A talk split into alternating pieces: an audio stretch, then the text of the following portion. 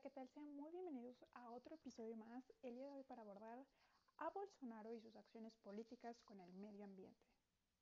En primer lugar, tenemos a un recorte de presupuesto ambiental y la socavación de los derechos de los indígenas, además de la falta de cumplimiento del Fondo Amazónico y las concesiones a empresas, además de la aprobación de nuevos pesticidas.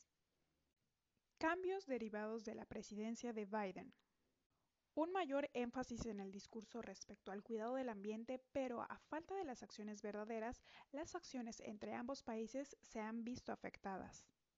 La Amazonía. Cerca del 60% de la Amazonía se encuentra en Brasil y el 13% en Perú.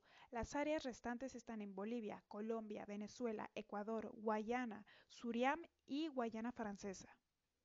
Relación con países vecinos. La relación con Argentina se ha dificultado en todos los ámbitos desde la llegada de Fernández.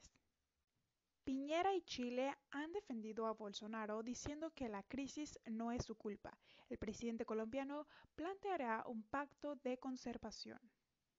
Relaciones con la Unión Europea. La situación de la Amazonía ha llevado a un rápido deterioro en la relación del presidente brasileño con los líderes de la Unión Europea y otras naciones europeas.